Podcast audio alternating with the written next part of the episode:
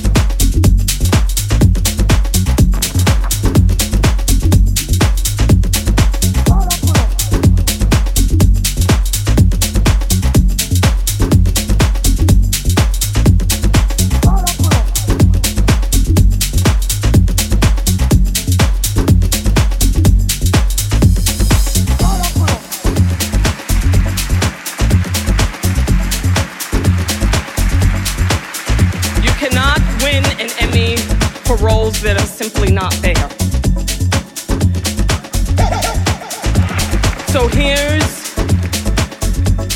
to all the writers, the awesome people that are Ben Sherwood, Paul Lee, Peter Nowalk, Shonda Rhimes, people who have redefined what it means to be beautiful, to be sexy, to be a leading woman, to be black. Taraji P. Hensons, the Kerry Washingtons, the Halle Berrys, the Nicole Beharies, the Meagan Goods, to Gabrielle Union. Thank you for taking us over that line. Thank you for the Television Academy. And let me tell you something.